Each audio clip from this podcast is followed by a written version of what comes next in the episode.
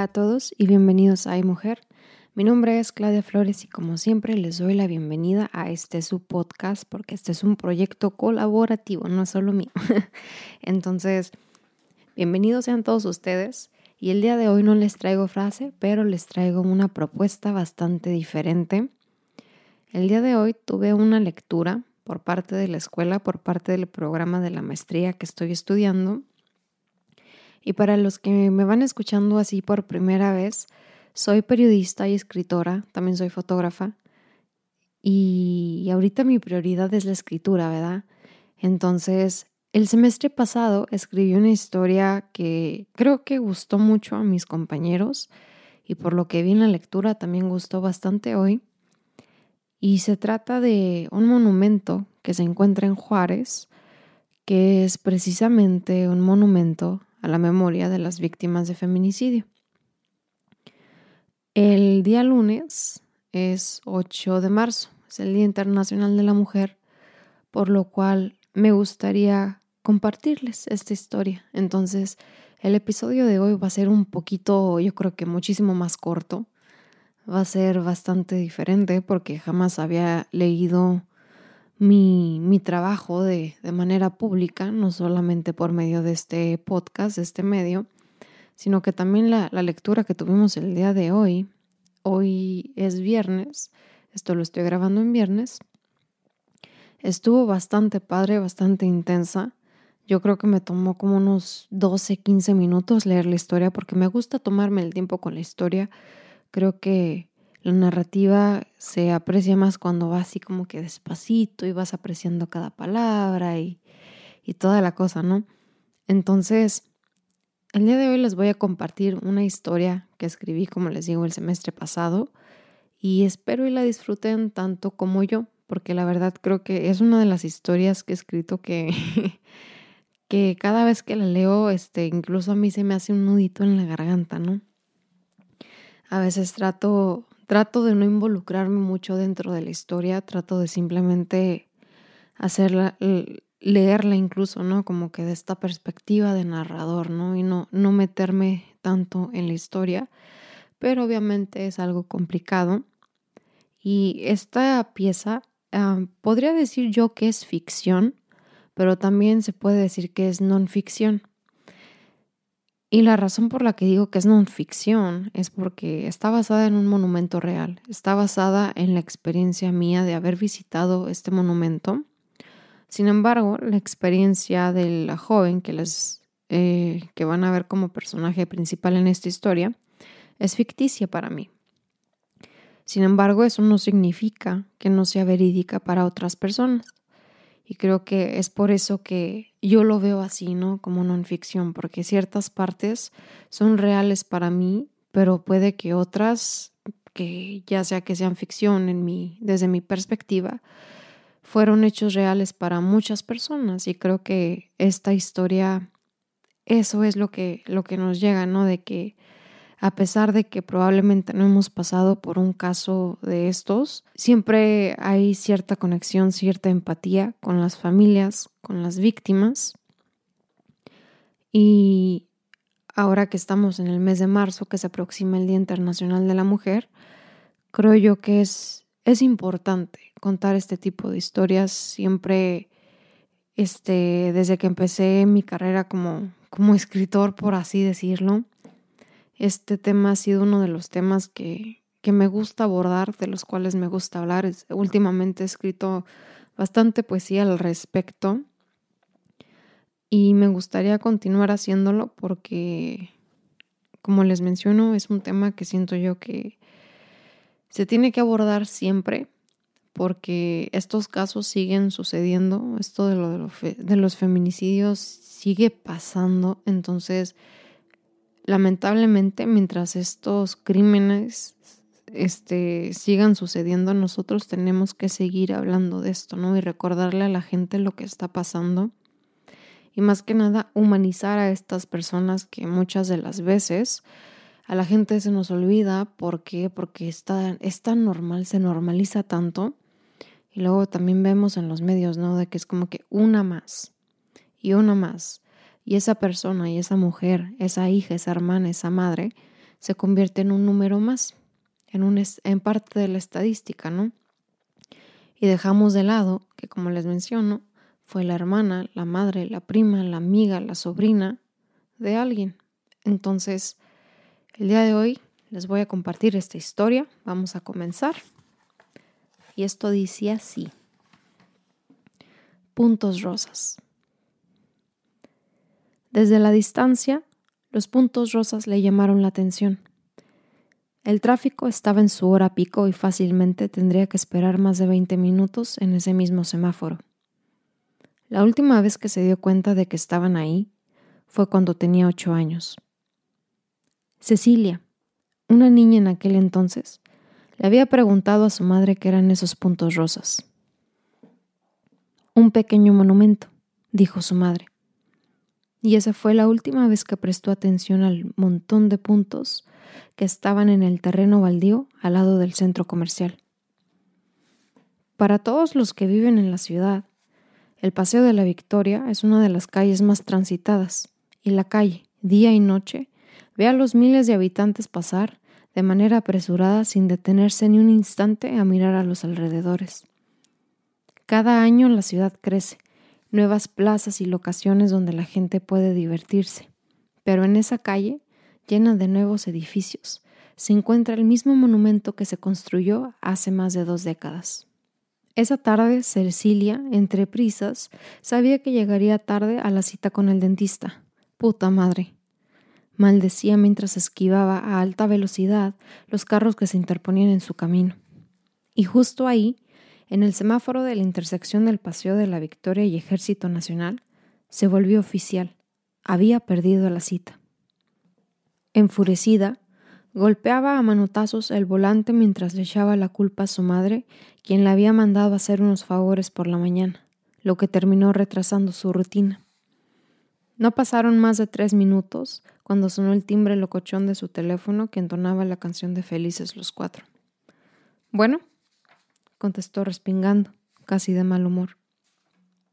Hola, buenas tardes. Hablo de la clínica Dentaline. ¿Es usted la señorita Alcázar? contestó una dama de manera cordial. Sí, soy yo. Y antes de que pudiera excusarse del por qué iba a llegar tarde, la secretaria del consultorio le arrebató la palabra. Señorita, ¿sabe que el doctor Guerrero me acaba de marcar y me comentó que debido a una emergencia familiar no podrá llegar a la cita a las doce y media? Pero me dijo que si gusta, la puede atender hoy mismo a las cuatro y treinta. A las cuatro y treinta está perfecto, señorita. Muchas gracias. Colgó soltando un inmenso suspiro de alivio recargándose contra el asiento. Era como si un pequeño milagro hubiese ocurrido. Normalmente Cecilia no tenía este tipo de suerte, pero hoy definitivamente era su día. Ahora tenía tiempo de sobra. ¿Y ahora qué hago? pensó detenidamente sin rumbo alguno. Mientras esperaba sentado en su carro, fijó su mirada en el terreno baldío. Era como si aquellos puntos la llamaran. Un monumento. Recordó las palabras de su madre. Tres semáforos más la mantuvieron estática. Un vistazo al celular de vez en cuando y los comentarios de la radio sirvieron como distracción. Una vez liberada del tráfico y con tiempo de sobra, cortó camino por una angosta calle de terracería que daba lote baldío.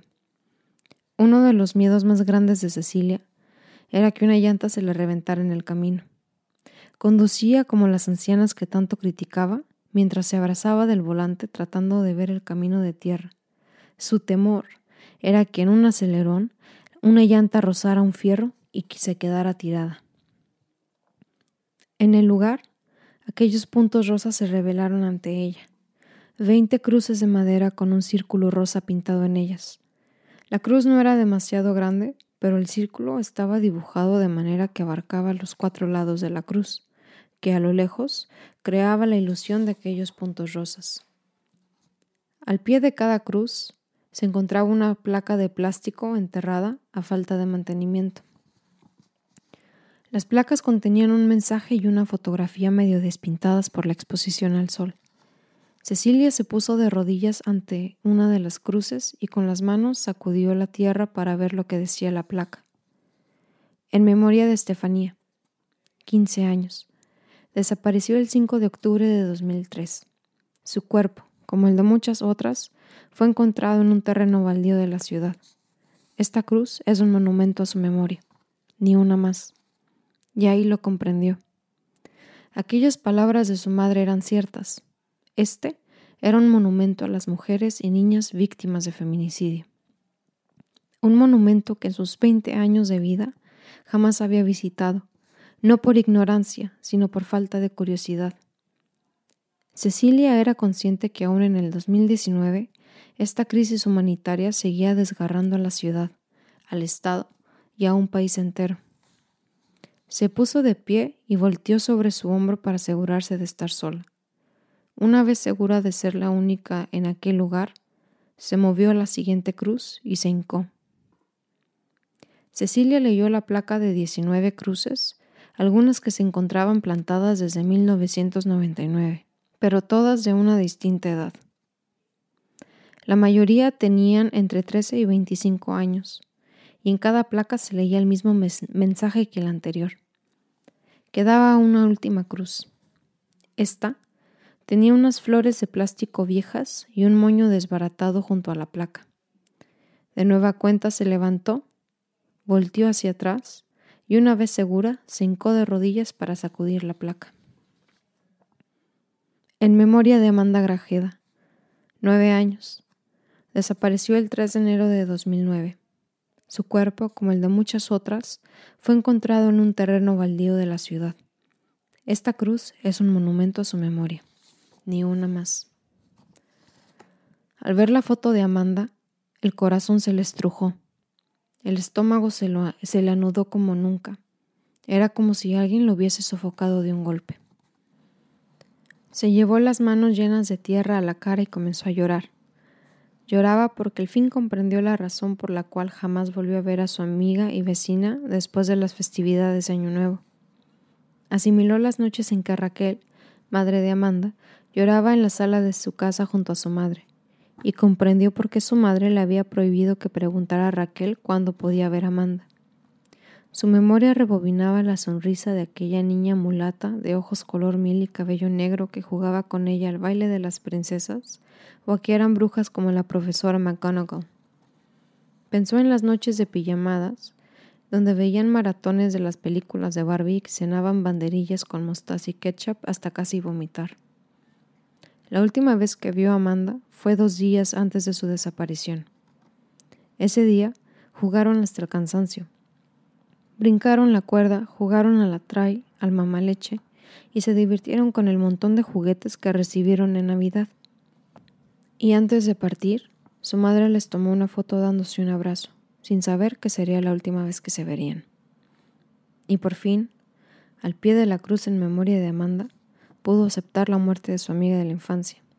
En su memoria, solo encontraba las palabras que su madre le había dicho. Es que Amanda se enfermó, mamita, y no sabemos cuándo se pondrá bien, mientras ella hacía un berrinche porque quería visitar a su amiga. Recordaba el rostro de su madre, húmedo de las desenfrenadas lágrimas que caían por su rostro. En el fondo, siempre supo que Amanda se había ido. No era del todo consciente de su desaparición, pero aquí estaba la prueba de ello. Nunca más supieron algo de la familia de Amanda, pero el mensaje en aquella placa reveló que la encontraron en un terreno como una muerta más. No le extrañaba recordar si algún día la historia de Amanda salió en las noticias o si se le hizo justicia. Lo que sí sabía era que la mayoría de los casos de feminicidio quedan impunes. Dos horas pasaron desde su llegada al terreno. Poniéndose de pie una vez más, se sacudió la tierra de las piernas, desenterró un par de toritos que se le habían clavado en la piel y con el interior de su camisa se limpió la mezcla de lágrimas y tierra de la cara.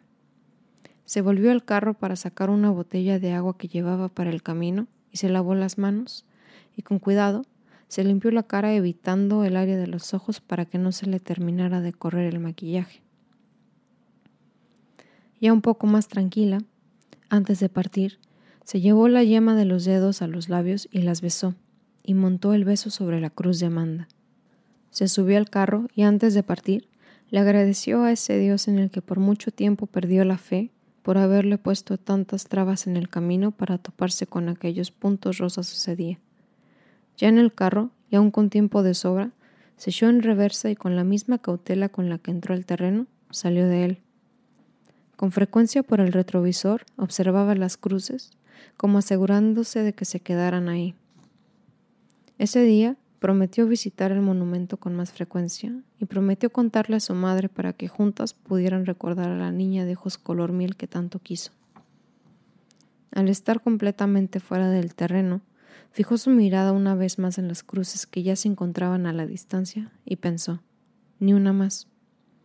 Se encaminó por el paseo de la Victoria y se dirigió al único lugar donde sabría que estaría segura, la casa de su abuela. Después de todo, tenía hambre y sabía que en la casa de su abuela no solo la recibirían con gusto, sino que también le esperaba una rica merienda hecha con amor. Y bueno, ese es el final de mi pequeño cuento de non ficción o ficción, como lo quieran y gusten ver.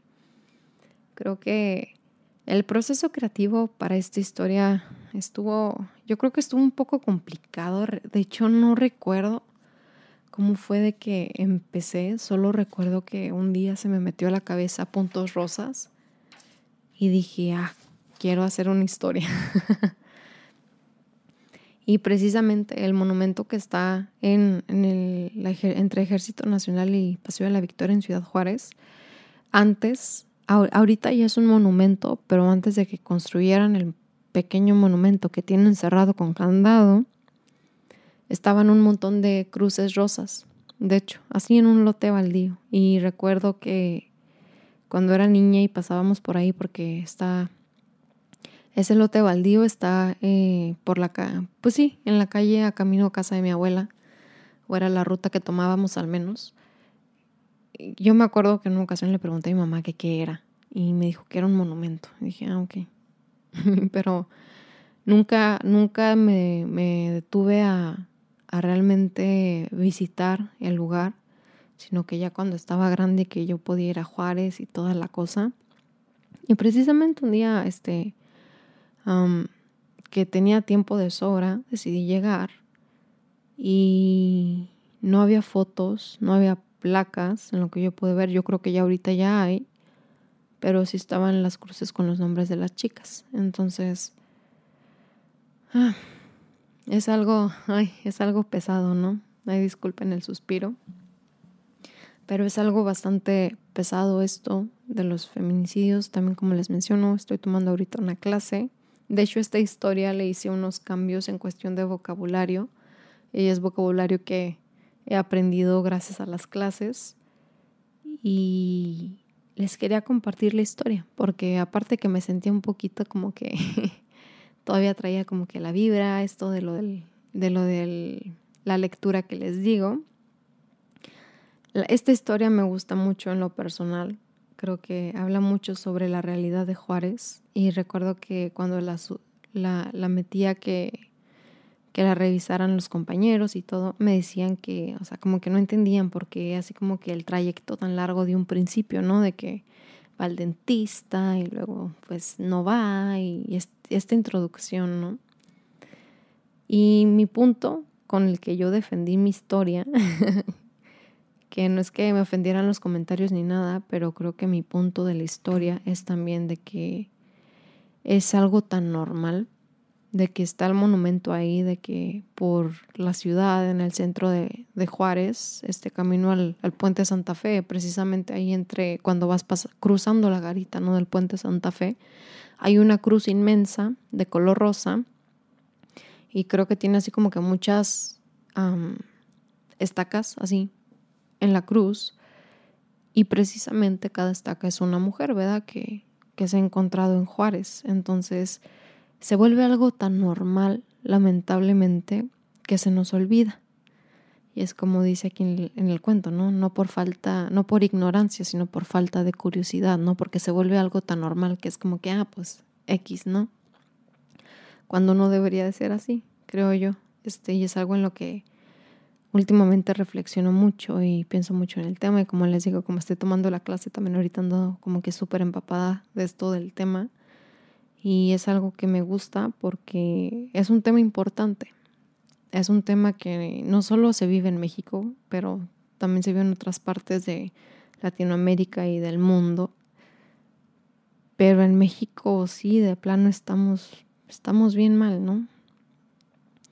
Creo que las mismas estadísticas de que en promedio 10 mujeres mueren al día a causa de violencia. Recientemente con el comentario que hizo Obrador, ¿no? Que se le fue encima a el New York Times y el New York Post porque decían que México estaba en contra de las mujeres y se sintió súper ofendido, así como que, güey, despierta, o sea, es la neta, o sea, no te hagas. Él mismo en sus mañaneras dijo no hace mucho de que es mentira de que los casos de violencia han aumentado, o sea, esa es una mamada de él, ¿verdad? Y creo que hay disculpen si alguien lo apoya, pero esta es mi perspectiva, la verdad, es mi opinión. Y yo creo que las pruebas ahí están de que los casos han aumentado, de que las mujeres siguen muriendo cuando no debería de ser así, cuando simplemente no, o sea, no, en mi cabeza la verdad no tiene sentido. Me considero una persona increíblemente afortunada. Entonces, como les prometí el día de hoy, el episodio es más corto. Era más bien como que el enfoque de la historia pero ya me eché aquí mi, pequeña platiquita, ¿no? Ya les platiqué un poquito de más o menos cómo me siento. Este, y si les gustó esto, tengo más trabajo. Entonces, si gustan mandarme un mensaje por Instagram o, o mandarme un correo, creo que en la página de Instagram de Hay Mujer Podcast tengo ahí este mi correo electrónico de, de la página que lo checo bastante. Entonces, si gustan, podemos hacer este tipo de lecturas e igual los invito. Si tienen alguna pieza y les gustaría que leyera la pieza o algo, también mándenmela por correo. Se me hace que estaría súper padre que hiciéramos así como que de este proyecto un pequeño también club como que de literatura, ¿no? Entonces, ahí se los dejo de tarea para que lo piensen si quieren. Espero les haya gustado. Y aunque fue poquito corto, el episodio de hoy fue más breve, pero creo yo que nos dejó un poquito como que pensando, ¿no? En el tema. Entonces, a todas ustedes, mujeres, feliz Día de la Mujer. Espero que se la pasen bonito, que sean celebradas, porque se lo merecen una y mil veces. Y les mando a todas las chicas que nos escuchan un beso y un abrazo enorme y hasta la próxima.